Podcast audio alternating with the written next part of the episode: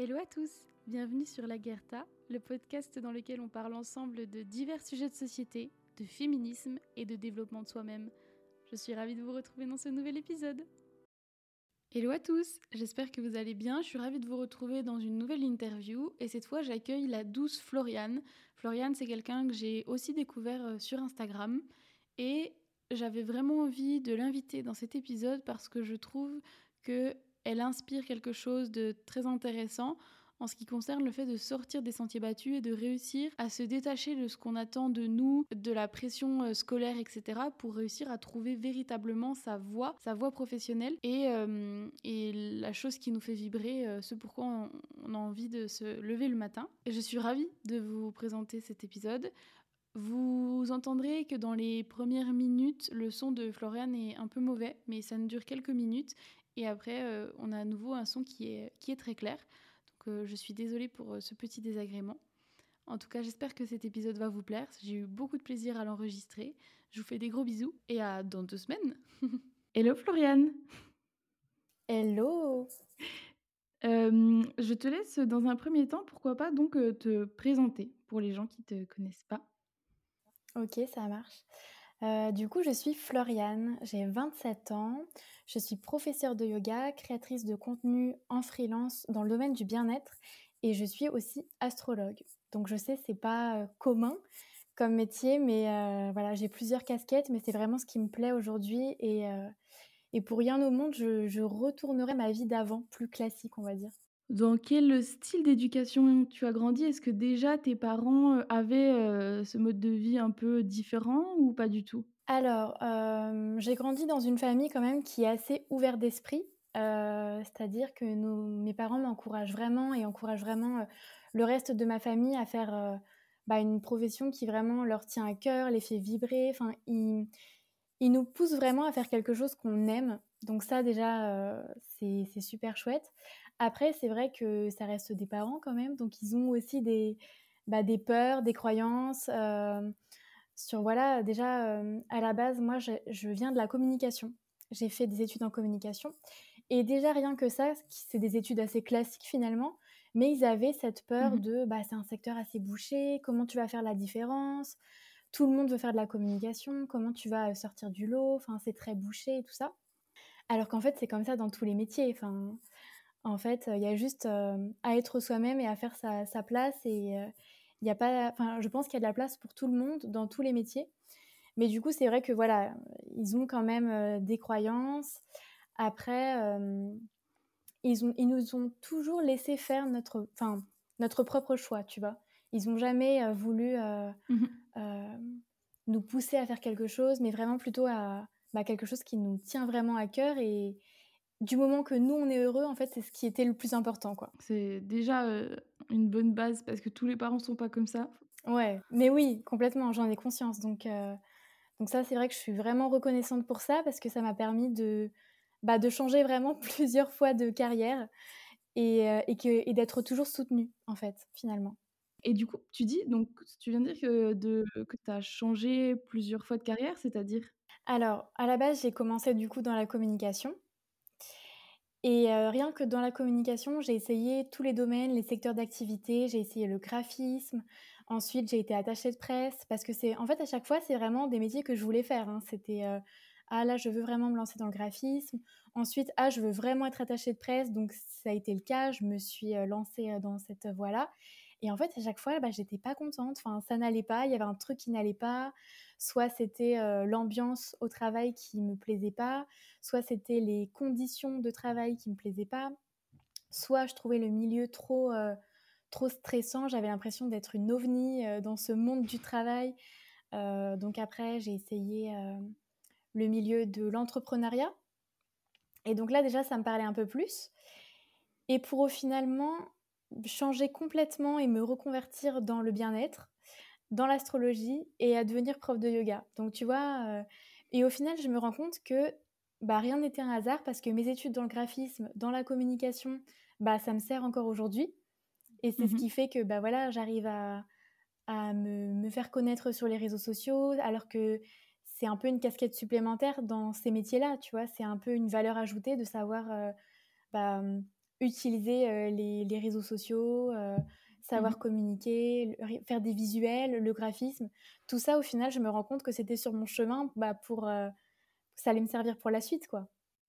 Mmh et quand tu as commencé à, travailler et que tu as vu que tu te plaisais pas vraiment, enfin tu t'épanouissais pas dans tous ces domaines, est-ce qu'à un moment donné, il y a ce truc de se dire, moi je sais que ma maman elle est vachement comme ça, de se dire, tu vois, au bout d'un moment remets-toi en question.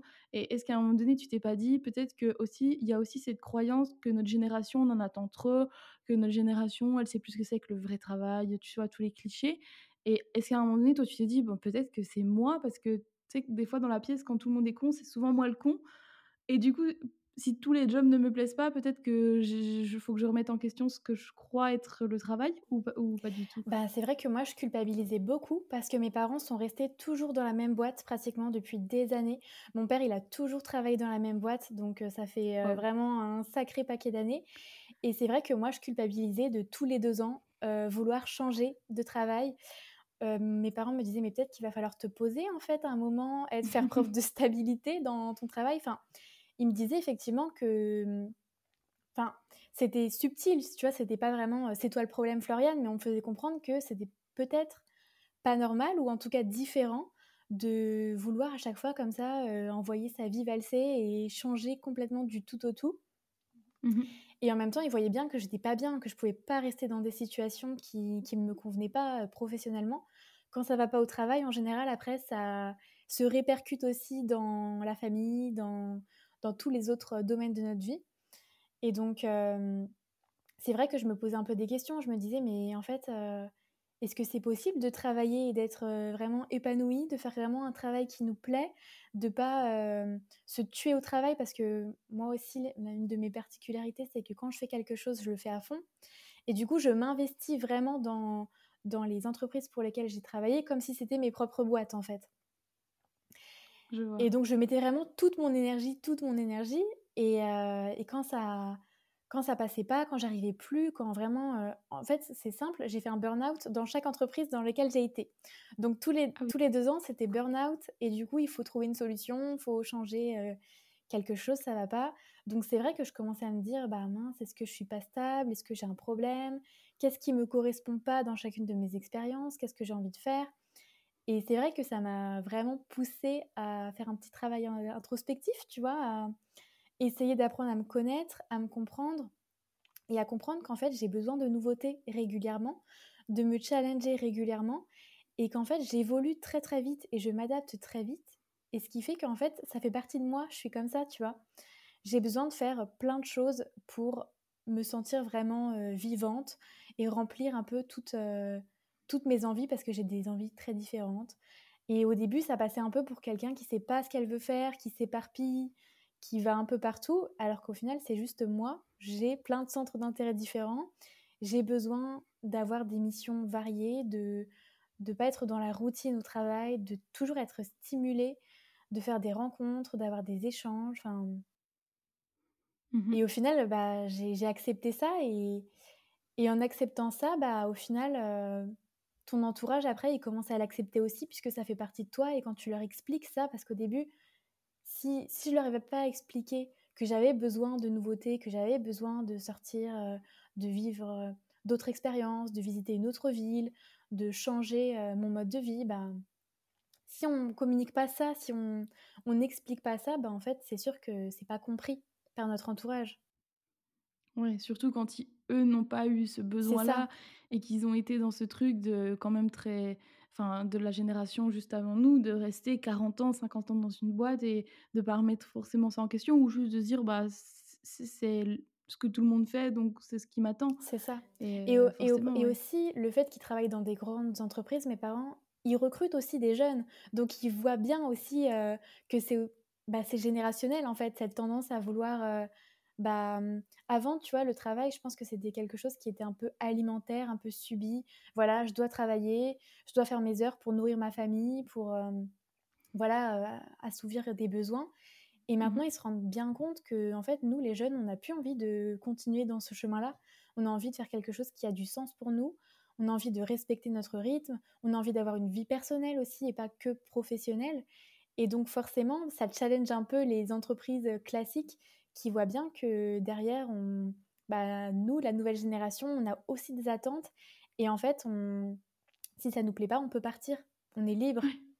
Donc c'est sûr que ça, mes parents, ils en ont quand même eu vraiment conscience. Et du coup, on, a, on a eu vraiment pas mal de sujets de conversation en disant que voilà, c'était pas, euh, c'est pas une, euh, de la lâcheté de la part de notre génération et c'est pas une question de vouloir moins faire qu'avant ou d'être euh, plus voilà on va on va absolument s'amuser profiter. C'est pas ça c'est qu'en fait on, on, a besoin de cet équilibre on a bien conscience que voilà faire des horaires mmh. incroyables dans un poste qui nous plaît pas forcément bah c'est pas ça qui va nous rendre heureux.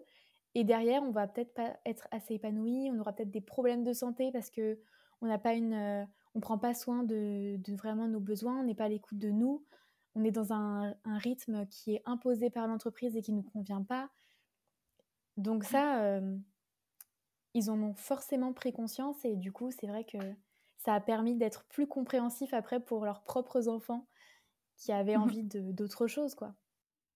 Ouais, et je pense que le, malgré tout, malheureusement, l'épidémie, pardon, du Covid a joué un rôle là-dedans pour les générations euh, euh, précédentes et la nôtre. Parce que quand tu, te retrouves à la. Enfin, quand évidemment tu vivais bien les choses, que tu avais des moyens, et enfin, ça c'est évident, mais tu te retrouves chez toi à gérer ton rythme et à trouver ce qui te correspond le mieux. Au début, je pense qu'on a un petit peu plus tâtonné, on faisait un petit peu tout et n'importe quoi, etc. Et après, moi, je sais que j'ai commencé à trouver un rythme qui me plaisait, à me sentir super bien chez moi. Et, et je me suis dit, enfin, ma vie perso est, vraiment importante pour moi, quoi. Je me vois pas, sachant qu'on passe quand même les trois quarts de notre vie au travail, passer les trois quarts de ma vie dans un taf dans lequel je me plairais pas.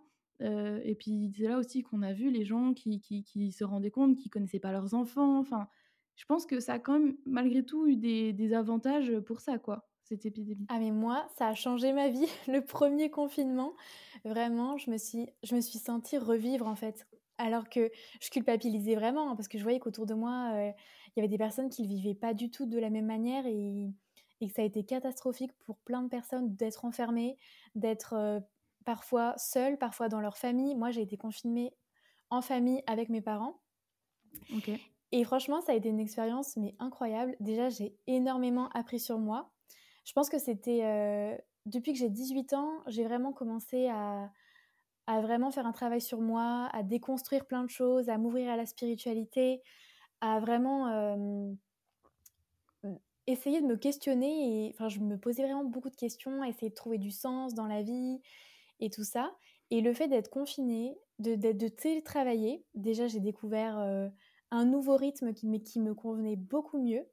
J'ai eu de l'espace aussi pour penser à ce que j'avais envie de faire, qui j'avais envie d'être, au monde aussi dans lequel on vit. Enfin, vraiment, ça a été euh, des prises de conscience énormes. Mmh et j'ai pu partager des choses avec euh, mes parents avec qui j'étais du coup confinée et échanger des conversations que j'avais jamais eues auparavant et découvrir plein plein de choses sur ma famille, euh, sur nos croyances personnelles, sur le fait. Enfin, j'ai découvert que mes parents en fait étaient aussi bah, beaucoup dans la spiritualité, que voilà, c'était c'était vraiment des choses qui les intéressaient depuis leur plus jeune âge. Enfin, vraiment, on avait des expériences en fait assez similaires, des croyances assez similaires finalement, alors qu'on n'en avait jamais parlé, que c'était limite un peu tabou parce que moi, je leur en parlais, tu vois, de tout ce que je faisais, des expériences que je vivais, de ce que je découvrais. Mais ils étaient toujours très neutres.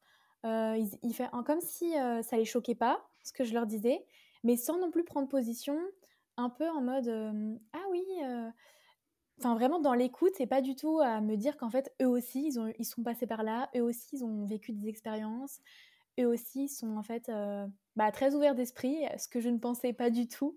Donc euh, vraiment ça a levé beaucoup de beaucoup de tabous et moi ça a été vraiment une, le début on va dire de ma nouvelle vie. Parce qu'en fait euh, juste après le confinement ben j'ai eu vraiment plein de prises de conscience et c'est là que je me suis dit j'ai envie de faire une reconversion j'ai envie de quitter mon travail, j'ai envie de démissionner, de déménager.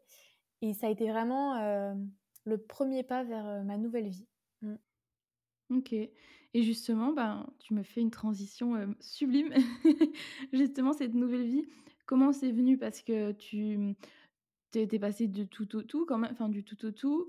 à quel moment tu t'es dit bon ben peut-être que l'auto-entrepreneuriat c'est ce qui me correspond le plus, euh, tu as choisi ton domaine d'activité, le yoga, l'astrologie, enfin comment tout s'est déroulé et comment tu t'es sentie dans cette période-là Est-ce que tu étais en confiance ou parce que c'est quand même en fait et c'est pour ça aussi que je trouve ça très intéressant, c'est que c'est un saut dans le vide et un saut dans le vide dans un domaine qui est quand même assez risqué. Enfin et, avec aussi une pression sociale qui dit ben comme tu disais, il faut que mon travail me nourrisse, enfin, qui me permette de me nourrir, que ce soit le cliché métro boulot dodo. Et là, de se dire, ben, je me lance toute seule et, et, j'y vais, quoi. Comment t'as fait, ça s'est passé pour toi?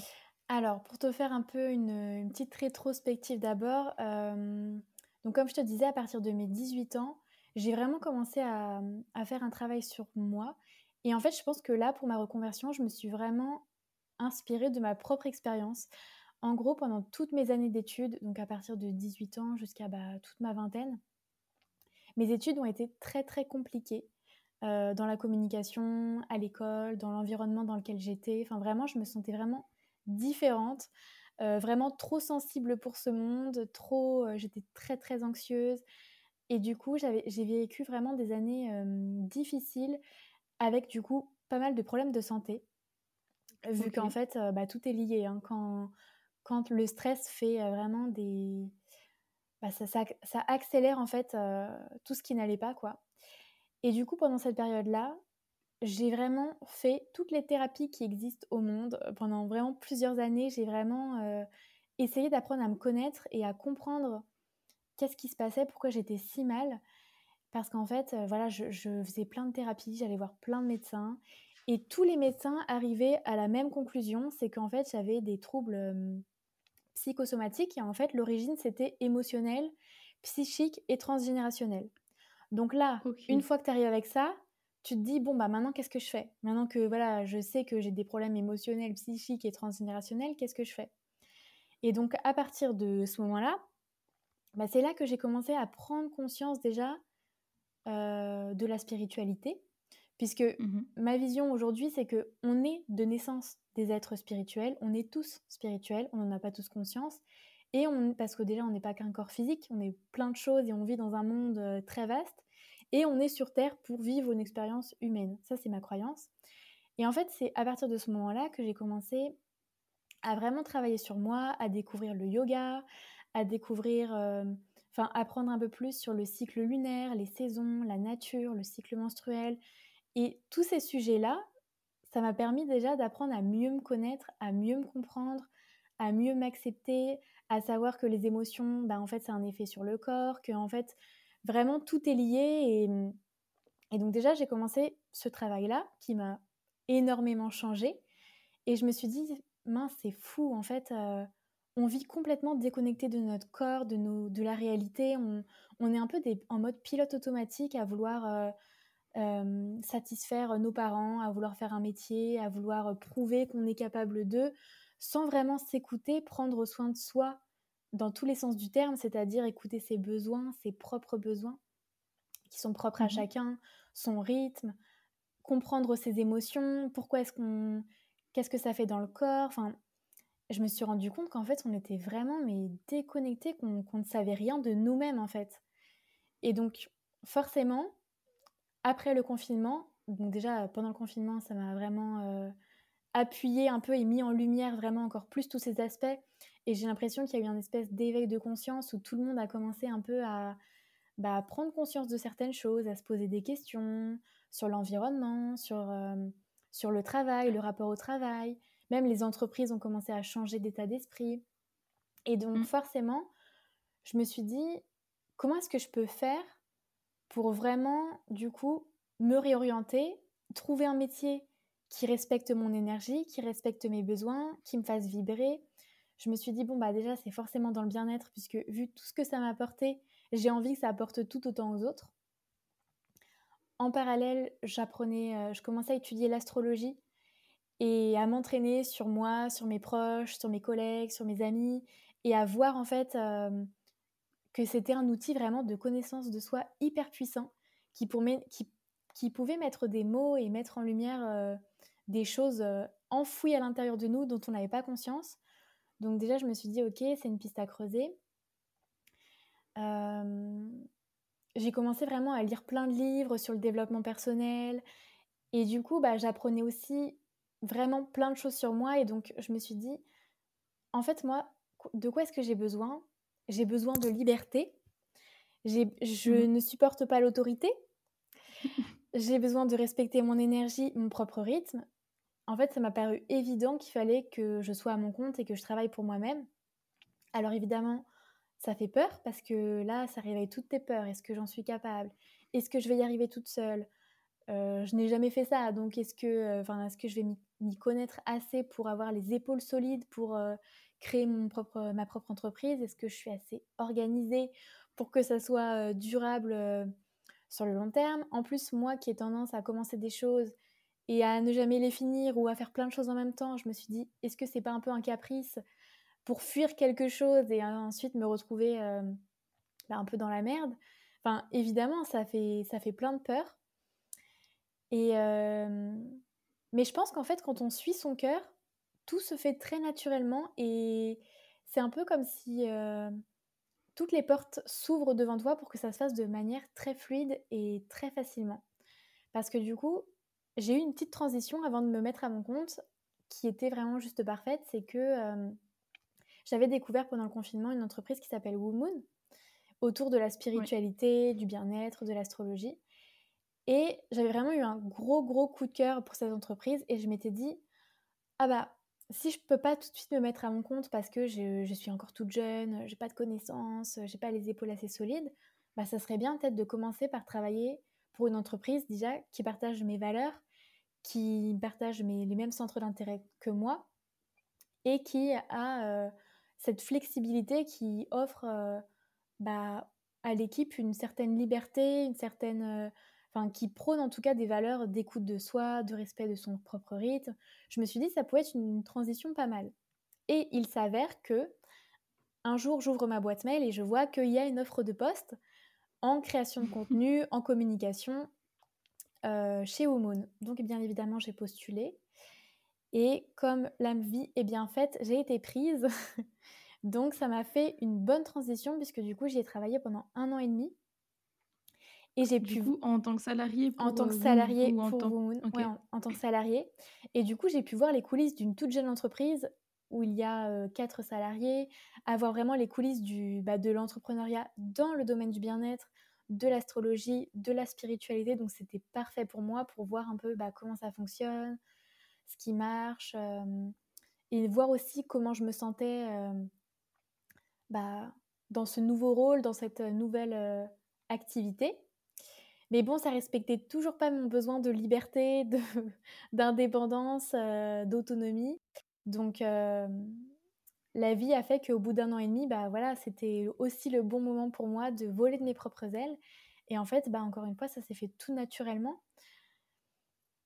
Parce que la vie est bien faite et que quand on est prêt, euh, je pense que on arrête de se poser des questions ou en tout cas on comprend que c'est ok de se poser des questions mais ça ne doit pas nous empêcher d'aller là où on veut.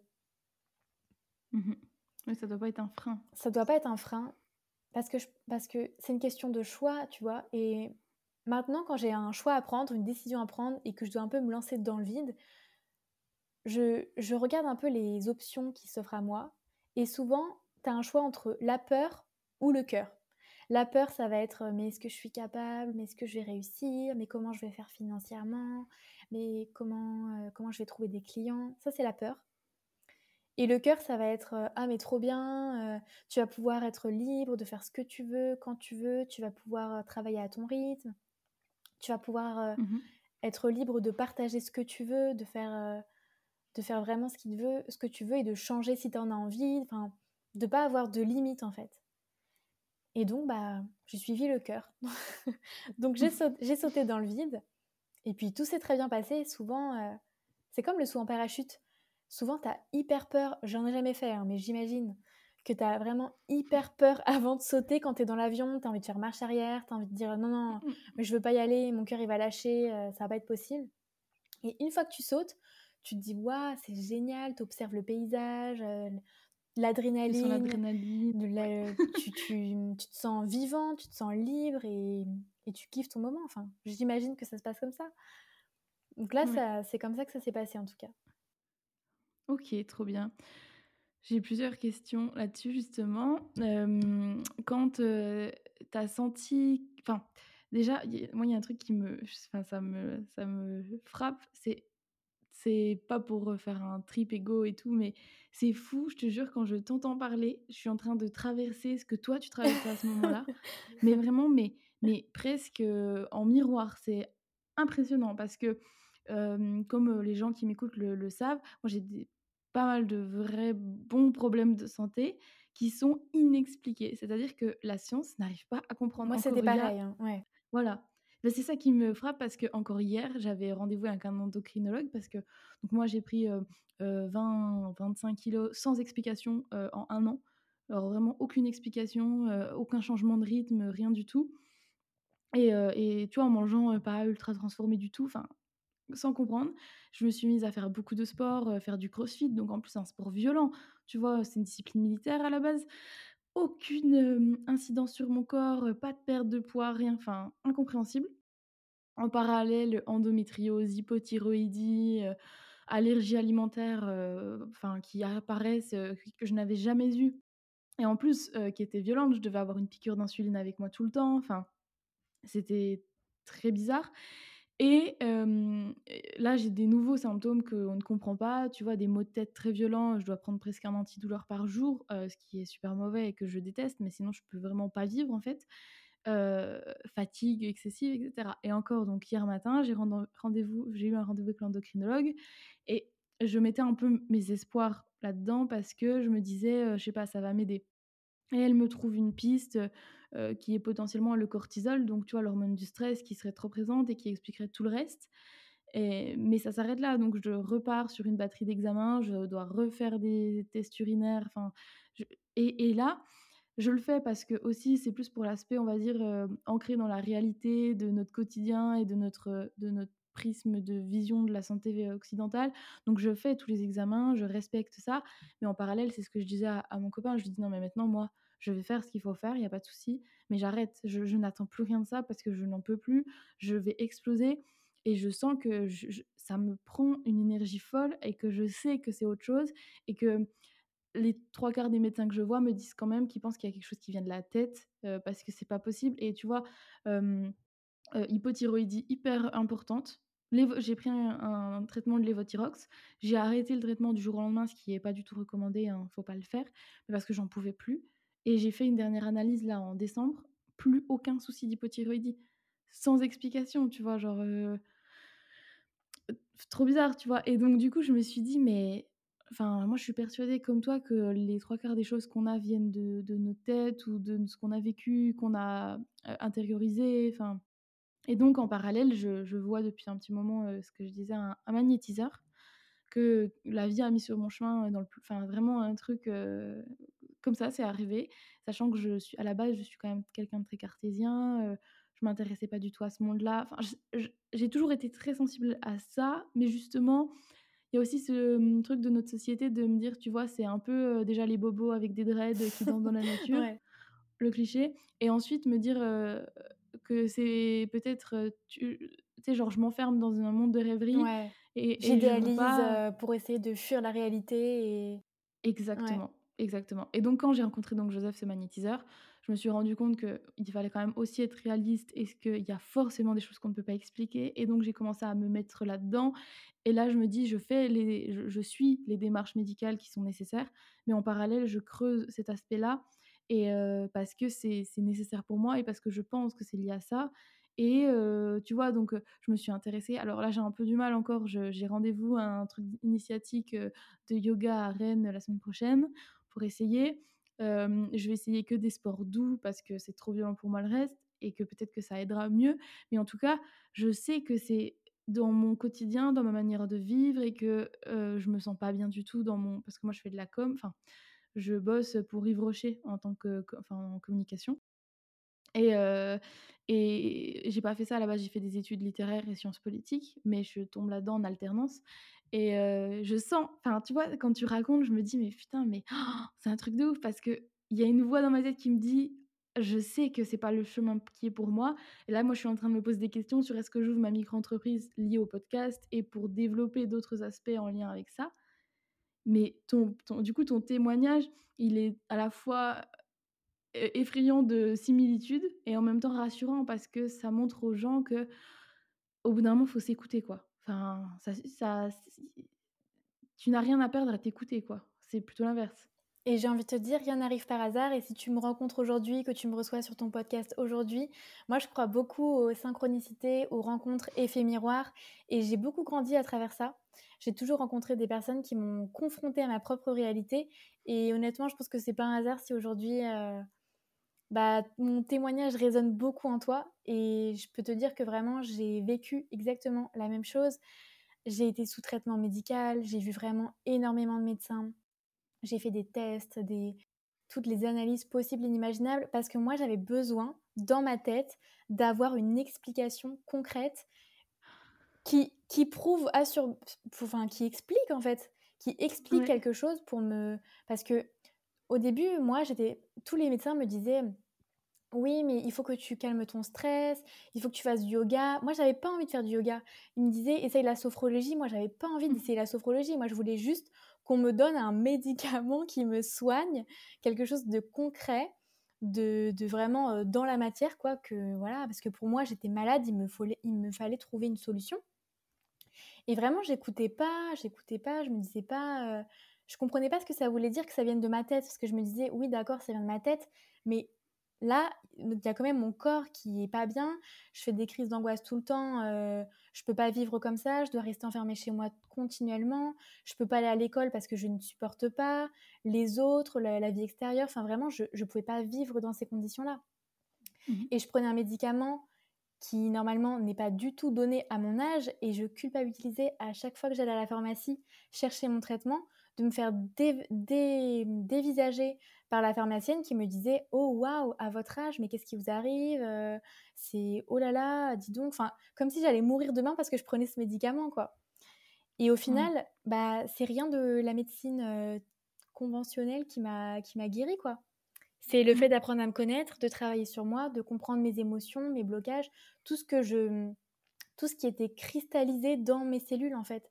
Puisque quand on n'exprime pas bah, nos émotions, ce qui nous ronge de l'intérieur, ce qui nous, ce qui nous, en fait, on, porte un poids, hein. on porte le poids de, de, de plein de choses qu'on n'a pas exprimées, de croyances qu'on nous fait porter sur nous, de, de plein de choses qu'on a somatisées, enfin qu'on a vraiment euh, cherché à cacher sous le tapis. Et en fait, après plusieurs années de travail sur moi, mais je n'ai plus tout ça aujourd'hui. Et ça, s'est guéri comme par magie, comme par miracle.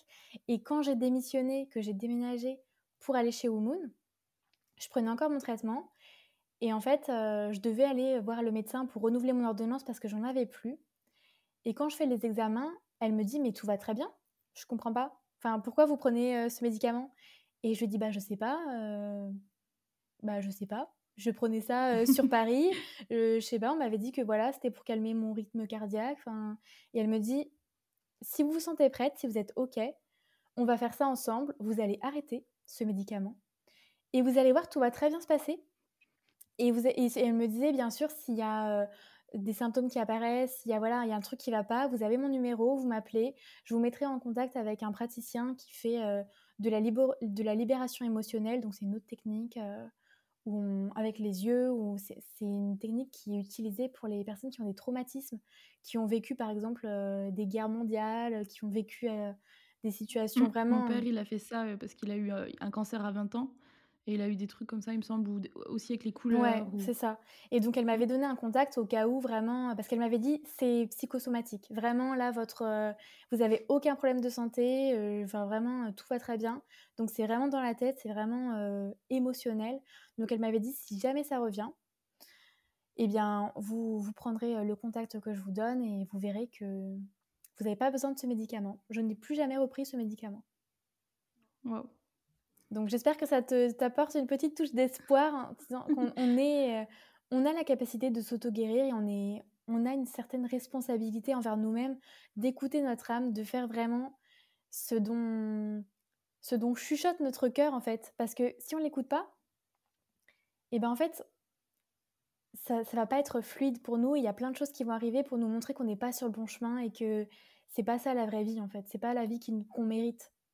Mmh oui, puis après, ce qui est difficile, enfin, après, euh, tu me donneras ton avis, mais moi, ce qui a beaucoup d'impact sur moi, c'est que, euh, tu vois, ma mère a perdu donc ses parents à, 20 ans, les deux d'un coup, enfin avec un mois d'intervalle, et donc elle n'a pas pu faire de grandes études, enfin elle a dû directement travailler pour, euh, pour subvenir à ses besoins, tout ça.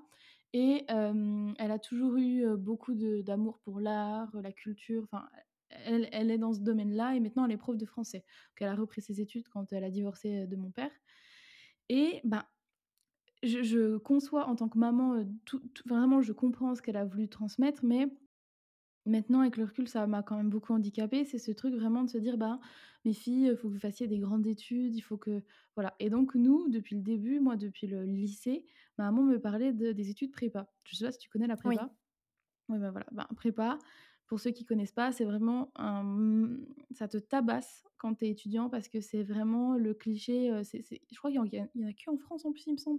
C'est deux ans où tu n'as pas de vie, où tu, tu, tu fais des mmh. dissertations de 6 heures tous les samedis matins, tu as plusieurs euros par semaine. Et en fait, le but, c'est de te rouler dessus. C'est vraiment ça. même les profs eux-mêmes, il y en a qui s'adoucissent. Ils te préparent au monde du travail, mais c'est horrible. Et puis au monde des hautes sphères, parce qu'en fait, généralement, quand tu fais prépa, après tu fais l'ENS, donc mmh. l'école normale supérieure. Tu, enfin, avant, il y avait l'ENA, donc tu faisais l'ENA. Et généralement, c'est pour t'amener, euh, enfin, idéalement, entre guillemets, euh, vers la politique. Ou, euh, et donc avoir les, épaules solides et encaisser. Exactement. Et donc tu t'en prends plein la tronche. Moi, je sais que ma première école, donc l'école, c'était des, c'était des oraux toutes les semaines. Première école d'anglais, analyse d'un texte, tout en anglais avec un, un prof euh, qui faisait du, enfin, très british et très très sévère. Et je me fais démonter mais vraiment mais démonter qui me dit que euh, qu'est-ce que je fais là? J'ai volé la place à quelqu'un je mérite pas euh, je devrais avoir honte de mon de mon accent de ma compréhension de l'anglais qu'est-ce que j'ai fait? Allez je suis pas allée à l'école enfin. Et je sais que c'était son rôle dans le sens où c'est ce qu'on attend d'un prof de prépa malheureusement même si maintenant c'est en train de s'adoucir quand même mais en même temps, tu te prends ça dans la tête et on sortait presque tous en larmes de, nos cols. Et donc, il y a vraiment donc, cette croyance de ma maman qui. Puis, moi aussi, du coup, ça m'a mis des croyances limitantes parce que je voulais aussi faire prépa. Parce que, par contre, j'ai adoré ce que j'ai appris, dans le sens où ça m'a nourri. Et en plus, la, culture qu'on m'a apportée, moi, je suis très littéraire. J'ai vraiment pris du plaisir. Mais le, le, cadre était terrible pour moi. Et je pense que ça m'a vraiment roulé dessus. Et que ça, ça a quand même beaucoup de séquelles. Il y a beaucoup de personnes qui font des burn-out et tout. Alors qu'en prépa, on a 18-20 ans. Enfin, c'est assez fou. Et j'ai quand même eu, été du coup matraquée par ce truc de, en fait, ma maman m'a présenté la prépa. Je me suis dit, comme j'aime la, littérature, la culture, la philosophie, c'est pour moi. Comme en plus, malheureusement, c'est très bien vu dans la société de faire des études. C'est bah, reconnu, c'est valorisé. Ouais.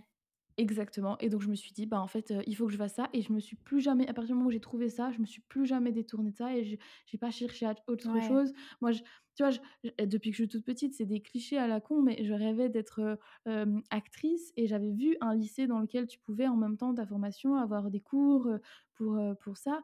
Et, ça m'a toujours trotté dans la tête. Mais en fait, je suis pas allée plus loin parce que aussi j'ai grandi dans ce truc de il faut avoir ce statut social et justement, c'est aussi un, un, truc qu'il faut essayer de se détacher. je dis ça, mais en même temps, moi, je suis en plein dedans, donc j'ai encore du mal. Mais je pense que ça te, ça te bouffe et ça te, ça te lance justement dans un travail après qui n'est pas fait pour toi.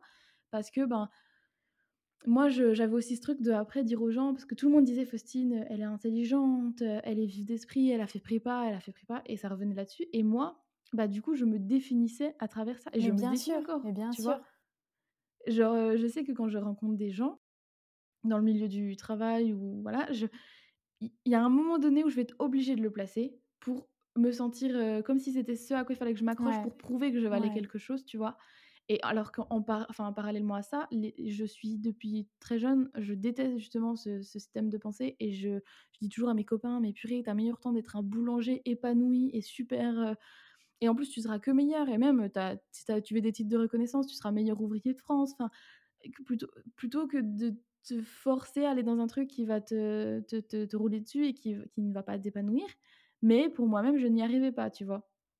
Et du coup, ben, ton ton tes études et tout, que tu dis ça s'est mal passé, c'est aussi la même chose. Enfin, en fait, on on part du principe que si on veut réussir ben, après, je pense que c'est quand même très français comme système, mais si on veut réussir, il faut faire des des Mmh. études, pouvoir dire qu'on a fait des études, montrer sur le CV et heu et puis, heu, après, ben, malheureusement, on est lancé dans cette, heu, ce monde du travail sans avoir eu le temps de se dire: «Mais est-ce que ça me plaît vraiment, quoi?» et après, on s'étonne qu'en ce moment, surtout ces dernières années, encore plus depuis le le covid, les psys sont remplis, enfin les bureaux de psy sont remplis, les les jeunes, il y a beaucoup de dépression, mais en même temps, bah, c'est des gens qui ont eu le covid aussi pour se regarder puis se dire: «Mais purée, je suis qui en fait?» Enfin et enfin, je trouve que du coup, ton travail, de de sur toi, ça enfin ça permet de savoir qui tu es vraiment et après de te poser les questions, ben: «Qu'est-ce que j'en fais maintenant pour, Ouais, pouvoir en vivre?» complètement.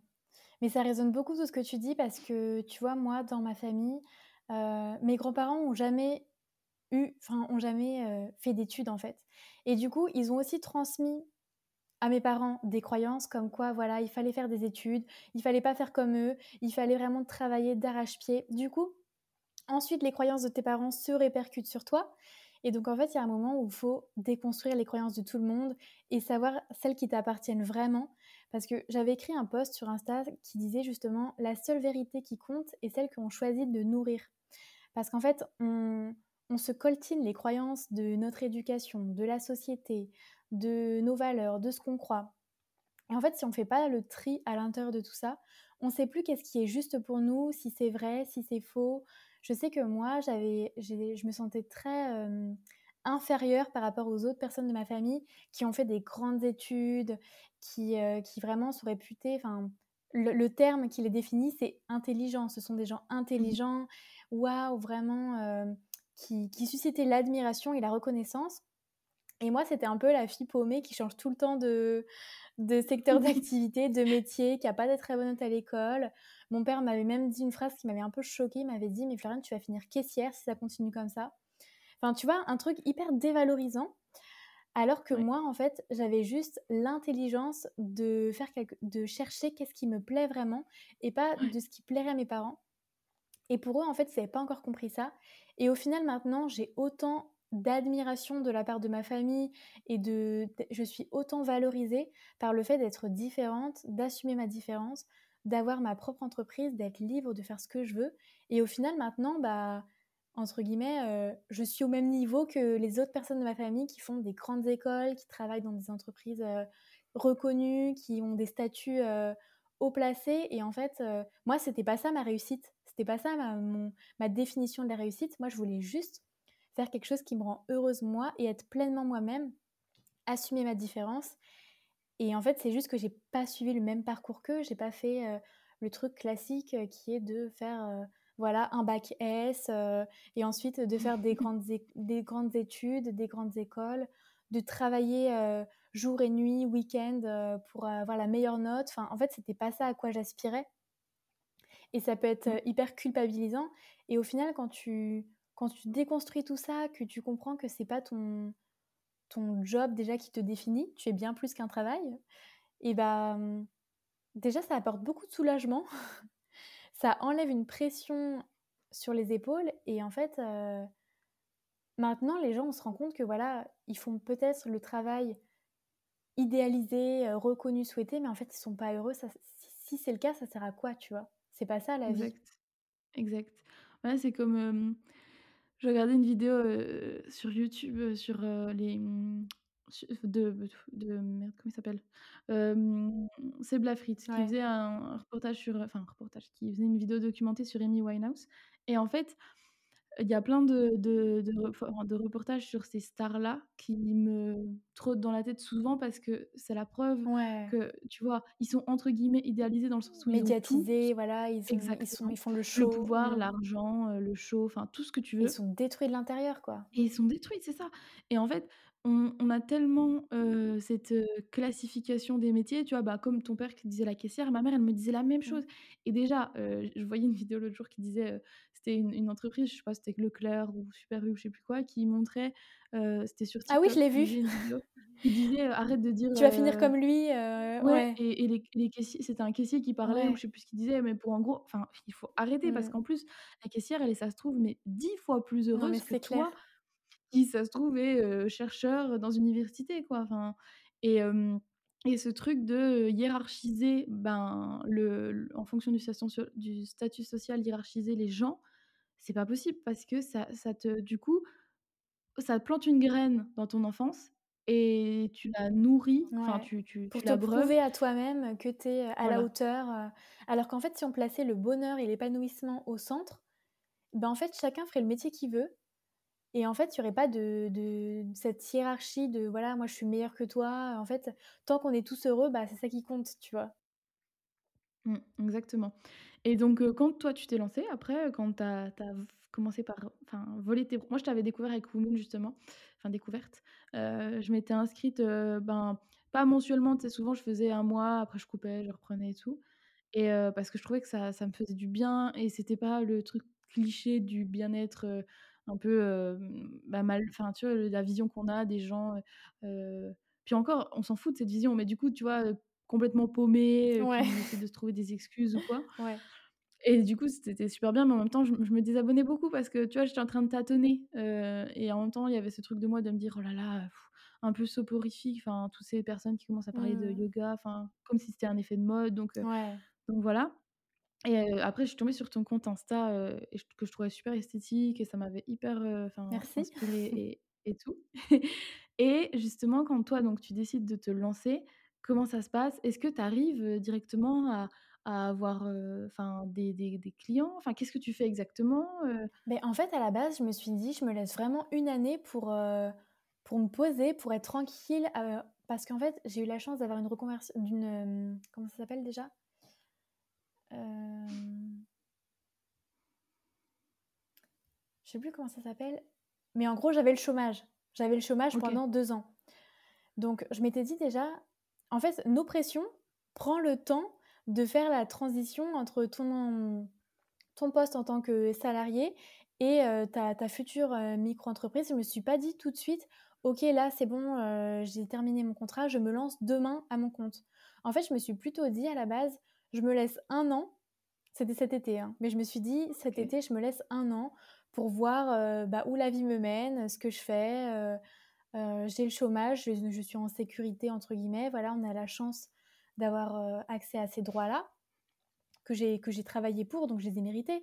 Mais je me suis dit: «Voilà, je me mets pas de pression, je vais voir, comment tout ça avance». Je savais pas encore exactement, c'était pas encore très clair dans ma tête, hein, vraiment ce que je voulais faire, par où commencer, donc je me suis laissé le temps, j'ai pris du temps pour moi, pour faire vraiment des choses qui me plaisaient et en fait, hem, petit à petit, au fil des jours, j'avais des opportunités qui arrivaient à moi. Donc on me proposait des choses, on me proposait des contrats en freelance, hem, je tombais sur des formations. Donc j'ai commencé comme ça, petit à petit, à voilà, commencer une formation pour vraiment me sentir parce que moi j'ai besoin de me sentir légitime dans ce que je fais et en même temps, Mmh ça me mh. connecte à d'autres personnes, enfin, ça me permet de d'apprendre d'autres choses, de m'ouvrir les yeux sur d'autres choses. Donc je m'étais dit: «Bon, bah, voilà, c'est une année de formation, je suis ouverte aux opportunités, je me ferme pas de porte» et en fait, heu, bah, au fil des mois, je me suis dit: «Bon, là, quand même, ça commence à ça il commence à se construire un peu, ça commence à prendre forme». Donc je me suis dit en octobre que j'allais créer mon auto-entreprise, du coup. Donc j'ai créé mon auto-entreprise et en fait, bah, j'ai commencé à avoir, heu, bah, du monde sur Instagram qui me contactait. J'ai commencé à avoir pas mal de commandes de thème astral. Je continuais en parallèle ma formation de yoga, donc au final, ça remplissait déjà bien mes journées. J'avais du temps pour moi, pour réfléchir, pour me poser. Ensuite, bah, encore cette fameuse newsletter, à chaque fois, je tombe sur une newsletter avec une offre d'emploi qui me correspond tout à fait. Donc là, par exemple, je travaille en freelance pour une coach, heu, qui s'appelle Anne-Claire Mérec, qui travaille aussi dans le bien-être, qui est naturopathe et qui coach, en fait, heu, les entrepreneurs du bien-être et qui cherchait une personne pour rejoindre son équipe en freelance avec un poste en totale autonomie, totale liberté, puisqu'en fait, elle habite au Costa Rica. Donc déjà, il y a un décalage, heu, d'horaire entre elle et moi, donc heu, quand elle, c'est le matin, heu, moi, c'est le soir. Donc en fait, totale liberté, hem Et puis, heu, ça correspondait à tout ce que je faisais avant, donc la création de contenu, de posts, sur les réseaux sociaux, monter des podcasts, des choses que j'aimais faire et qui me permettent aussi de contribuer à ma mission qui est, bah, voilà, d'offrir, des outils de connaissance de soi pour être, bah, pour vivre une vie plus sereine, plus alignée, se reconnecter à ses besoins, à son cœur. Donc en fait, ça correspondait tout à fait à ma à ma vision, à ce que je voulais faire et aussi, ça me permettait d'avoir une sécurité financière forcément, vu que c'est un contrat, heu, sur le long terme. Donc en fait, il y a des opportunités qui qui sont venues sur le chemin et qui et qui me permettent aujourd'hui, bah, de vivre en fait, heu, de ma passion alors que je me suis lancée, heu, cet été, quoi. OK et donc en parallèle, donc tu fais donc tu travailles, dans ce enfin pour cette, femme, Ouais. Heu, Anne, Anne-Claire, Anne bah, c'est ça. Donc là, je fais la création de contenu en freelance, l'astrologie et le yoga. Donc je ça j'étais déjà prof de yoga à la base, mais j'ai fait une formation, heu, beaucoup plus complète et du coup, à partir de mars, je donnerai des cours toutes les semaines. Je j'organise des retraites aussi spirituelles que j'avais déjà fait avec Wumoon, mais cette fois-ci à mon compte. Enfin, tu vois, ça commence vraiment à prendre forme et je me laisse en fait, je me mets pas de pression et j'ai remarqué que quand on se met pas de pression, bah, en fait, heu, ça coule beaucoup plus facilement. Tout est fluide. Mmh mh. Alors que quand on est dans la peur, quand on on crée depuis la peur, tu vois, un peu dans l'impulsivité, genre: «Oh là là, il faut que je fasse ci, il faut que je fasse ça», bah, ça marche pas forcément. Alors que quand on est, heu, dans le lâcher prise total, qu'on a confiance et que juste on on est à l'écoute de soi et qu'on on avance pas à pas vers le chemin qu'on a envie, heu, bah, d'aller et bah, je trouve qu'il y a il y a pas mal de choses qui se passent, heu, sur le chemin puisque je pense que c'est même pas le la la destination finale qui compte, mais plutôt tout ce que tu rencontres, heu, bah, sur la Ouais. route qui est, heu, bah, qui est hyper riche en fait d'enseignements. Ouais, totalement, ton voyage est Ouais, est plus important et il te construit, davantage. c'est ça. Ah, c'est sûr. Non mais, je suis tout à fait d'accord avec toi parce que, tu vois, ce truc aussi de, moi j'étais franchement hermétique un peu à ce truc de manifestation, Mmh. de tout ça et en fait, tu vois, par exemple, j'étais l'année dernière en parce que donc moi j'ai 22 ans, donc j'étais dans une entreprise, pour, faire, une alternance et je me plaisais pas du tout et en fait, c'était, à côté de Rennes. Et à chaque fois, je passais devant chez Yves Rocher, le bâtiment, et je me disais toujours: «L'année prochaine, je serai là». Je je savais pas, Bah, oui, tu vois? Je sais pas mais pourquoi, oui. mais je savais que l'année prochaine, je serai là. Et hem, bon, évidemment, heu, j'ai pas non plus tout laissé, comme ça. J'ai postulé, j'ai fait plus que ce que j'aurais fait pour un autre poste qui me tentait pas. Donc, tu vois, j'ai envoyé une lettre par la poste, en cherchant sur LinkedIn la personne exacte qui était chargée du poste que je voulais. Enfin j'ai fait, mais je sais pas pourquoi, j'étais hyper sereine et pourtant, l'année d'avant, j'avais cherché, l'offre d'alternance, donc la boîte s'appelait Mon Petit Pois. Non, je j'ai plus peur de le dire, mais elle s'appelait Mon Petit Pois et j'avais cherché longtemps, longtemps, longtemps avant ma rentrée. J'avais trouvé, l'offre 4 mois avant, j'étais la seule de la classe qui avait déjà son alternance et tout, mais parce que ça me stressait. Ouais. Vraiment, je faisais ça un peu, heu, en panique et tout, j'étais tout le temps en train de fouiller. Alors que Yves Rocher, je savais que ça allait arriver. J'ai vu l'offre qui me qui me tentait le plus, j'ai postulé et en fait, je suis allée aux entretiens, mais comment te dire? Alors que je suis quelqu'un d'extrêmement anxieux, je suis allée aux entretiens, mais hyper sereine. Je Mmh. ma mère, elle me disait: «Faustine, c'est une grosse boîte, heu» et il y avait Prépare-toi, ouais. ouais, il y avait vraiment beaucoup, beaucoup de tu vois, il y avait, heu, 400 CV qui avaient été reçus pour mon poste et tout et ma mère, elle me disait: «Mais Faustine, connais au moins la boîte, les dates, les trucs, heu, de création, enfin, l'hi l'hi enfin, l'histoire de la marque» et en fait, je suis arrivée et je sais pas pourquoi, je me suis enfin, je me suis dit: «Je sais que ça va aller» et j'arrive avec le RH et tout et le RH, ça se passe trop bien. On a oublié l'heure même tellement on s'entendait Mmh. bien. Purée, j'ai d'autres entretiens, j'ai pas du tout vu l'heure passer, heu et en sortant, je me disais: ben, je le sens bien. En même temps, toujours ce truc de pas non plus me enfin, tu vois, être trop heureuse pour Ouais, rien ou ou anticiper un un bonheur, parce que je préfère pas du tout être mais là-dedans. juste tu étais contente que ça se soit bien passé et tu le sentais bien, quoi. Je le sentais bien et après j'ai eu donc parce qu'en plus tu avais 3 entretiens donc pour l'alternance, donc tu vois, c'était beaucoup quand même juste pour une alternance. Donc ensuite j'avais la femme avec qui enfin, la jeune femme avec qui je devais travailler et ensuite j'avais ma N+2 et ma N+2 J'ai eu un peu un coup de stress, mais au moment où ça allait démarrer, mais c'était même pas du stress négatif, juste, tu vois, ça y est, ça va enfin, c'était en visio, ça ça va ça va commencer. En même temps, j'étais trop détente. Je me suis dit: «Mais tranquille, enfin, je sais que je sais pas, je sais que ça va bien se passer» et j'ai été prise Et hem, quand je suis arrivée le 1er jour et tout, je me suis dit c'est là que je me suis dit, ben, en fait, le si les gens sont pas forcément spirituels, c'est tu tu ça marche dans le sens où tu peux te dire: «Mais en fait, si on veut ra ramener ça à une certaine rationalité pour ceux qui nous écoutent et qui sont pas là-dedans ou quoi, c'est de la pure logique». C'est-à-dire que plus tu te dis en fait, «Ben, je veux ça», plus inconsciemment tu vas mettre les choses en Mais bien place sûr, tu vas quand la manifestation pour moi, c'est quand tu diriges ton énergie en fait vers quelque chose et donc forcément, si par exemple, heu, tu tu veux moi par exemple, tu vois, je voulais absolument travailler chez WoMoon et ben, je me suis formée en astrologie, dans enfin, j'ai commencé à à lire des choses sur la spiritualité. Enfin, tu vois, j'ai j'ai mis mon énergie dans Mmh. cette direction qui fait qu'après, forcément, tu plus de chances d'avoir une opportunité que tu souhaites. Pareil pour un appartement. Moi, j'ai toujours manifesté l'appartement que je voulais et en fait, du coup, inconsciemment ou pas, ou peut-être consciemment, beh, je faisais les recherches qui allaient dans ce sens-là, tu vois? Je trouvais les bons quartiers qui, du coup, me permettraient d'avoir l'appartement que je voulais. En fait, c'est en émettant une, hem, une vision, un souhait de ce qu'on veut profondément, bah, en fait, nos actions sont forcément dirigées vers ce but-là et donc Mmh. ça se concrétise. En fait, c'est comme tu dis, c'est hyper logique au final, c'est pas que de la Oui. magie. C'est ça et il y a ce truc aussi de, mmh, c'est moi, c'est ça me rassurait aussi de me dire qu'il y a de la Ouais. rationalité dans la spiritualité quand j'ai commencé à m'y intéresser. Et en fait, quand j'ai déconstruit, ce qu'on disait, je me dis: «Mais oui, mais en fait, c'est tellement logique». Enfin, je voulais le poste chez Yves Rocher et j'ai mis en place de Bien sûr. manière sereine et avec, une certaine confiance, mais en même temps, me remettant en question évidemment, tu vois? Je suis pas allée, heu, tranquille et tout, mais j'ai mis en place les choses et ça s'est fait et en fait, pour moi, c'était Et logique. tu as même passé l'entretien comme si tu étais déjà dans l'équipe, en fait et comme oui, si mais oui, c'est ça, en fait, hein. C'est ton et comportement, ton attitude, ce que tu dégages et donc forcément, ça donne envie puisque c'est comme si tu y étais déjà. Exact et en plus, tu vois, tu as trop raison là-dessus parce que la, mmh, N+1 que j'avais donc qui allait faire l'émission avec moi et tout, elle m'a dit, «Oh je» elle m'a tutoyée, tu vois, pendant l'entretien. Puis elle me dit: «Oh excuse, c'est comme si tu faisais déjà partie de Bah l'équipe» oui.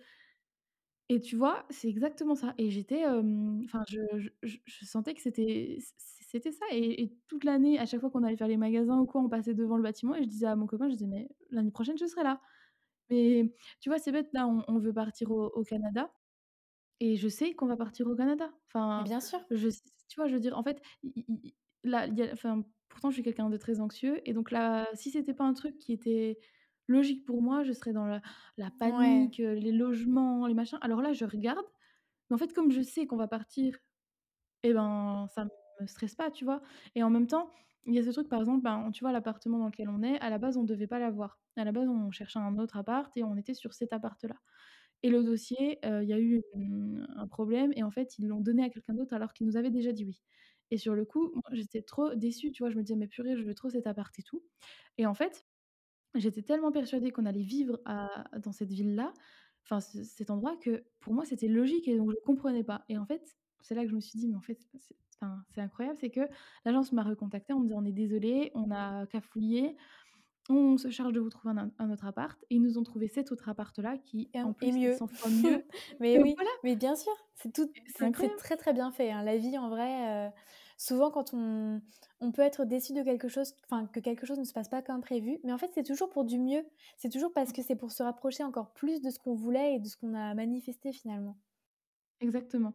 C'est vraiment ça. Et du coup, c'est à ce moment-là que je me suis dit: «Ben, si tu as du mal à t'intéresser à la spiritualité parce que tu as peur de ce côté un peu cliché ou quoi, Intéresse-toi, mais de manière rationnelle dans un premier temps, en disant: «Ben, heu, oui, enfin, logiquement, si je veux ça et que je sais que c'est fait pour moi, ça va venir à moi, les portes vont s'ouvrir» et c'est ce que je disais à ma sœur qui était, heu, tu vois, elle a elle a eu, excuse elle a eu 18 ans et elle était en recherche de de formation. Et elle voulait absolument, Sciences Po, Nice, heu, non, Menton, enfin, elle voulait absolument ce ce ce celui-ci et je lui ai dit tout le long, même si les mots ça suffit pas, parce que quand toi tu es dans ton truc et que tu es comme ça et tout, tu as du mal à entendre, ce qui est normal, tout le monde.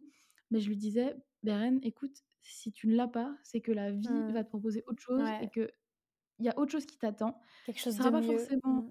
voilà et qui sera pas forcément, que ce en quoi tu croyais. Par exemple, moi, je sais qu'on va partir au Canada. Dans ma tête, c'est Montréal, c'est ça, c'est ci, mais ça se trouve, ça va pas se passer, mais parce que Ça sera le point ouais, ça sera le l'endroit le plus juste à ce moment-là pour, heu, pour toi, quoi. Exactement et et puis même ma sœur, heu, après, heu, il y a aussi ce truc de, bah, elle est allée en prépa du coup, la prépa est pas forcément folle, ça se passe pas parce qu'elle s'est disputée avec sa coloc, mais en même temps, je lui dis: «Mais c'est parce que tu as pas eu menton, parce que tu devais être à Strasbourg, parce que Strasbourg doit t'apporter des choses et t'apprendre des choses sur toi complètement.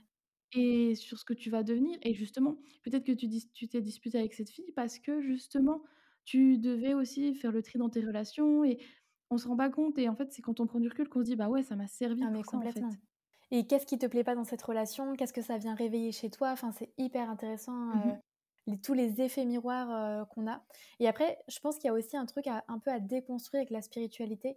C'est qu'on a ce ce truc de, «Ah la spiritualité, c'est les gens perchés». Enfin, il peut y avoir une vision un peu Mmh. comme ça, alors qu'au contraire, la spiritualité, c'est très conscient.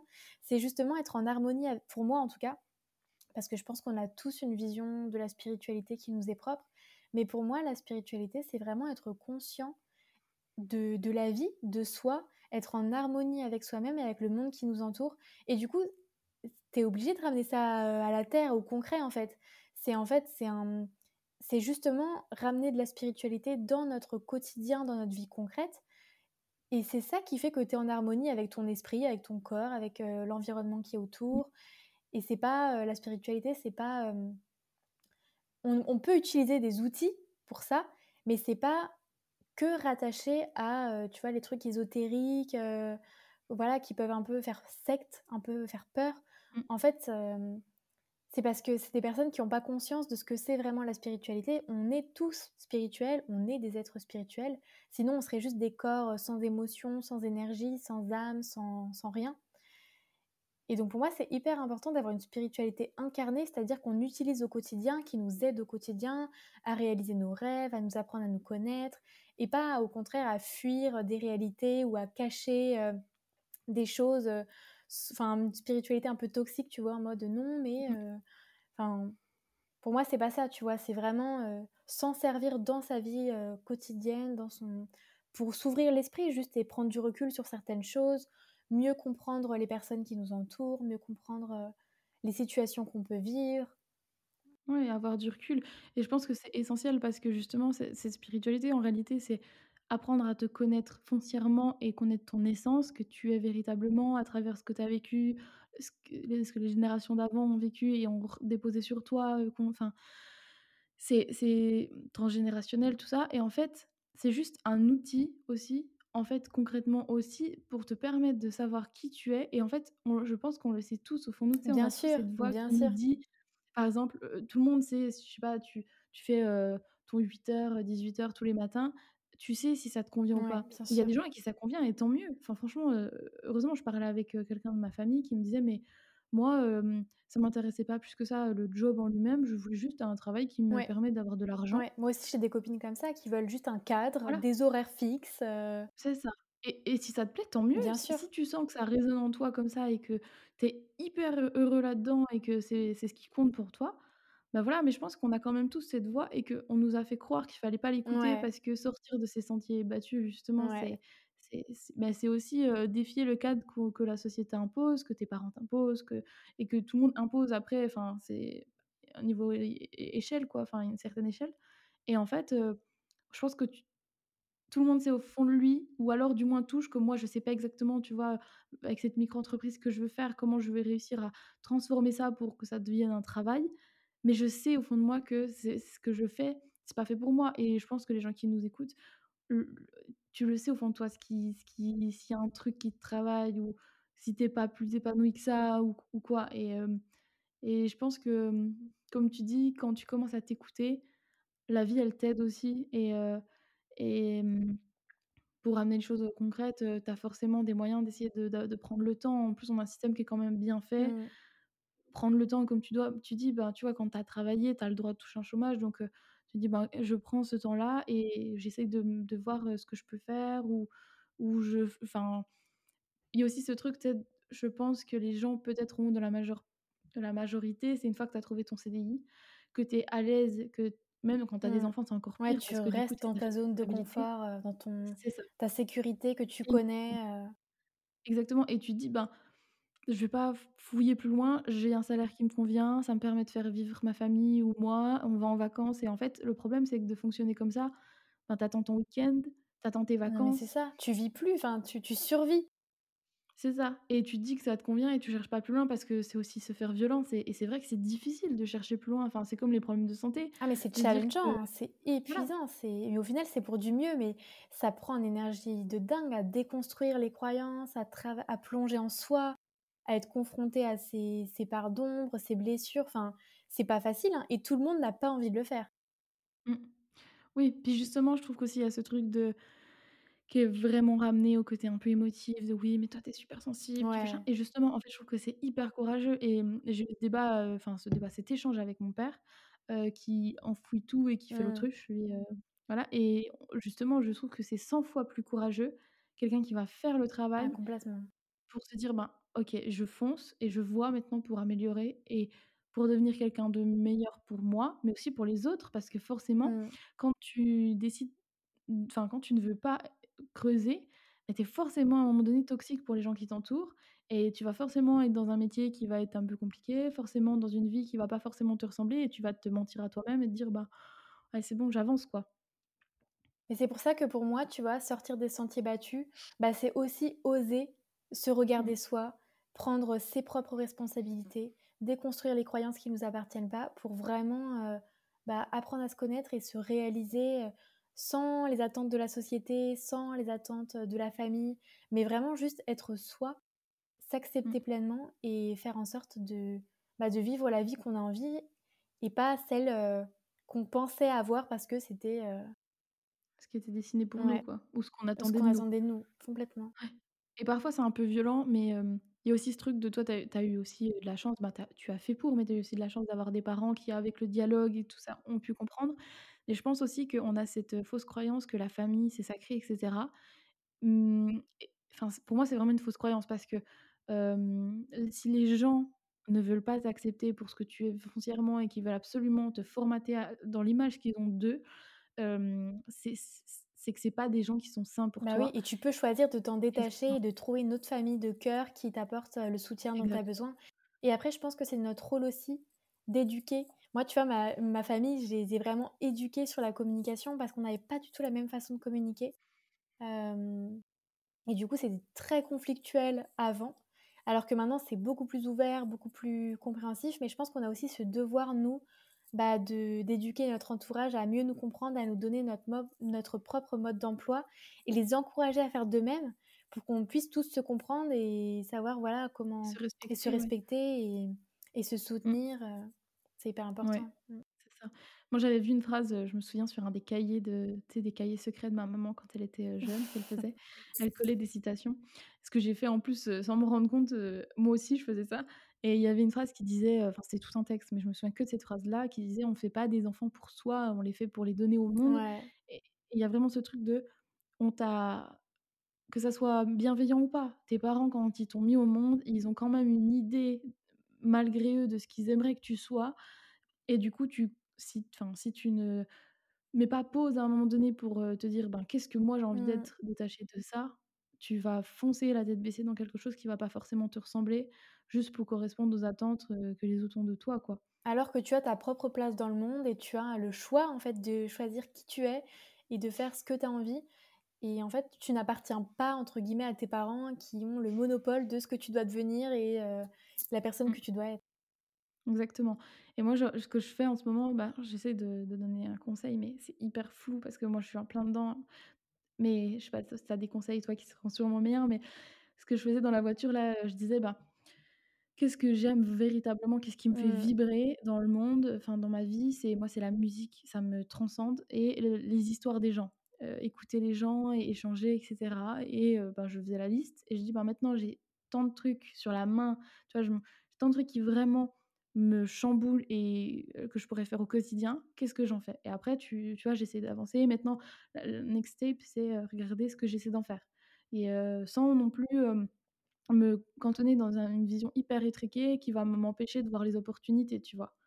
Je sais pas comment toi tu bah, toi tu disais donc c'était le bien-être parce que tu ça t'avait beaucoup apporté, que ça t'a permis de te diriger là-bas, mais qu'est-ce que tu as est-ce que tu as eu des petits des petits conseils, des petits trucs qui ont permis de voir plus que tu voulais faire, tu vois? Et ben moi, c'est marrant, mais du coup, il y a peut-être une phrase qui va pouvoir résumer tout ça. Mais ce matin, ma mère m'a laissé sur parce que là, je suis chez mes parents en ce moment et elle m'a laissé sur la table, heu, de la cuisine, heu, je sais pas si tu connais les trucs comme ça, c'est des petites boîtes où il y a 365 pensées par jour et donc tous les jours, tu as, la pensée du jour et donc là, celle du 1er février, donc aujourd'hui, je te la lu je te la lis, mais j'ai trouvé ça, très drôle quoi comme synchronicité. Donc ça dit: «Dans 20 ans, vous serez plus déçus par les choses que vous n'avez pas faites que par celles que vous avez faites. Alors sortez des sentiers battus, mettez les voiles, explorez, rêvez et découvrez». Trop drôle. Sachant que quand je t'ai contacté, je t'ai dit que l'épisode, je voulais qu'il s'appelle «Sortir oui! des sentiers battus». Donc incroyable et je me suis dit: «Mais en fait, c'est exactement ça. Qu'est-ce qui te fait qu'est-ce que tu as envie d'explorer? Qu'est-ce qui te fait rêver? Qu'est-ce que tu as envie de découvrir?» et en fait, moi, c'est ça que je me pose tout le temps comme question et qui m'amène vraiment à, bah, chaque fois me prioriser et à faire de de mes rêves une réalité, tu vois? Parce qu'il y a une phrase aussi qui dit, «Suivez suivez vos rêves ou suivez votre cœur, il connaît le chemin». En fait, c'est ça, tu vois? Pour moi, c'est mais du coup, pour ça, il faut apprendre à se connaître et savoir vraiment ce qui nous fait vibrer. Mais, ensuite, une fois qu'on sait ça, bah, faisons en sorte, de vraiment pouvoir, bah, le vivre le plus souvent possible. OK, ouais, je suis d'accord avec toi. Franchement, c'est c'est bien résumé Ouais, de une belle, heu, comment faire. une belle conclusion. Une belle conclusion. Est-ce que du coup, bah, en fait, tu as bien résumé, mais est-ce que tu as autre chose à conseiller ou à dire aux gens ou une phrase qui t'inspire, une musique, un film, quelque chose qui tu as envie de partager? Et ensuite, tu me partageras aussi, heu, je les mettrai dans la bio, mais tu partageras tes réseaux ou les moyens de te contacter et ce que tu peux proposer aux gens pour les aider, heu, à se découvrir? Bah, il y a une phrase que j'aime beaucoup et que j'ai même mis, que j'ai même accrochée près de près de ma chambre, dans un endroit assez visible, c'est: «Soyez reconnaissants pour ce que vous avez, mais ne» attends, c'est quoi? «Soyez reconnaissants pour ce que vous avez, mais» attends mince, je l'ai plus! C'est ça: «Soyez reconnaissants pour ce que vous avez, mais n'arrêtez jamais d'œuvrer pour ce que vous méritez». Et en fait, je trouve que c'est hyper parlant parce que c'est important, tu vois, d'a d'avoir de la gratitude pour ce qu'on a, pour, heu, pour, heu, pour les petites choses, heu, même futiles, tu vois? Mais d'avoir un toit sur la tête, d'avoir un corps, d'être en vie, ça, c'est hyper important. Mais en fait, tu as pas besoin de te contenter de ce que tu as. Si tu sais que tu mérites plus, pour moi, c'est hyper important de garder ses rêves, bah, à portée de main, tu vois? Et de se dire: «Bah, voilà, en fait, oui, je suis reconnaissant pour ce que j'ai, mais je vais aussi continuer d'œuvrer pour ce que je mérite et réaliser mes rêves, quoi». OK. C'est vraiment ouais, je suis d'accord, exactement. Et ce que tu as envie, quoi. Enfin, continuer de de de tendre vers ce qui ce qui te parle. Et au niveau du coup de bah, je mettrai ton Instagram et ton mail si tu veux, dans la bio de l'épisode. Et qu'est-ce que tu peux du coup, en plus tu proposes des thèmes, astrales, je te laisse, en parler. C'est ça. Bah, du coup, on peut me retrouver sur Instagram, c'est Poésie de la Rose, mon nom, heu, qui a changé du coup en même temps que la création de mon entreprise. C'était un peu, heu, ma renaissance quoi, de changer de nom en même temps. Et du coup, ce que je propose, bah, notamment pour apprendre à se connaître, c'est, heu, les thèmes astro. Pour moi, c'est des outils vraiment qui permettent de, bah, plonger à l'intérieur de soi à travers un langage, qui est, bah, qui est de plus en plus connu en ce moment, c'est l'astrologie. Mais pour moi, c'est, c'est un outil vraiment magique qui permet de connaître un peu son ADN énergétique, donc vraiment les ressources qu'on a à l'intérieur de soi. Et c'est pas mettre des cases ou étiqueter la personne, c'est au contraire lui offrir en lumière toutes les ressources qu'elle a à l'intérieur d'elle. Et après, c'est à elle de, de, bah, d'utiliser cette énergie, son potentiel. Et j'aime bien dire que l'astrologie, c'est pas les planètes qui décident, c'est plutôt notre énergie à l'intérieur de nous qui interagit avec le monde extérieur et donc avec, heu, les planètes, puisqu'on est reliés, bah, au grand tout, à l'univers. Et on agit avec notre monde extérieur, que ce soit, hem, les personnes qui nous entourent, la lune, enfin la nature, le cycle des saisons. Et on est on est interconnectés avec, heu, tout ce monde-là. Et donc pour moi, c'est ça, c'est en fait mettre en lumière ce que tu as à l'intérieur de toi et ce qui résonne du coup avec le monde extérieur. Et donc c'est un outil vraiment, hem, De connaissance de connaissance de soi et d'introspection. Donc heu, ça, j'aime bien j'aime bien proposer ça. Et après pour pour quelque chose de plus, d'expérimenter quelque chose de plus concret, bah, je propose du coup des retraites spirituelles avec, du yoga, de la danse, plein d'autres, pratiques et outils qui me tiennent à cœur et qui permettent, bah, de se reconnecter à son corps, aux autres, à, faire un petit travail d'introspection, se libérer aussi de toutes, toutes les couches de l'oignon. Tu vois, on est un peu un oignon et on enlève les peaux. Et à la fin, il reste le cœur, vraiment qui on est. Et en fait, j'aime bien du coup cette idée de, en retraite de, de venir se dépouiller, se débarrasser de tout ce qui nous pèse, tout ce qui ne nous appartient pas, pour qu'il reste plus que l'essentiel, le cœur, ce qu'on a envie d'être, ce qu'on a envie d'apporter au monde. Donc voilà, des retraites, les thèmes astro, et bientôt les cours de yoga, du coup, à partir de, mars, ça sera des cours en ligne sur une plateforme. Donc, euh, donc voilà. Donc accessible à tous. Voilà. ok. Bouma, je te remercie, merci euh, vraiment beaucoup. Ça m'a fait trop plaisir et je trouve que l'épisode est super intéressant. Donc, merci beaucoup. Bon, bah, trop chouette. J'espère que ça pourra éclairer aussi d'autres personnes et, que ça pourra résonner euh, pour d'autres. Mais en tout cas, ça m'a fait très plaisir aussi d'avoir euh, cette discussion. Et puis, même pour moi, ça me fait plein d'effets miroirs aussi par rapport à. Voilà, donc c'est toujours hyper intéressant comme échange.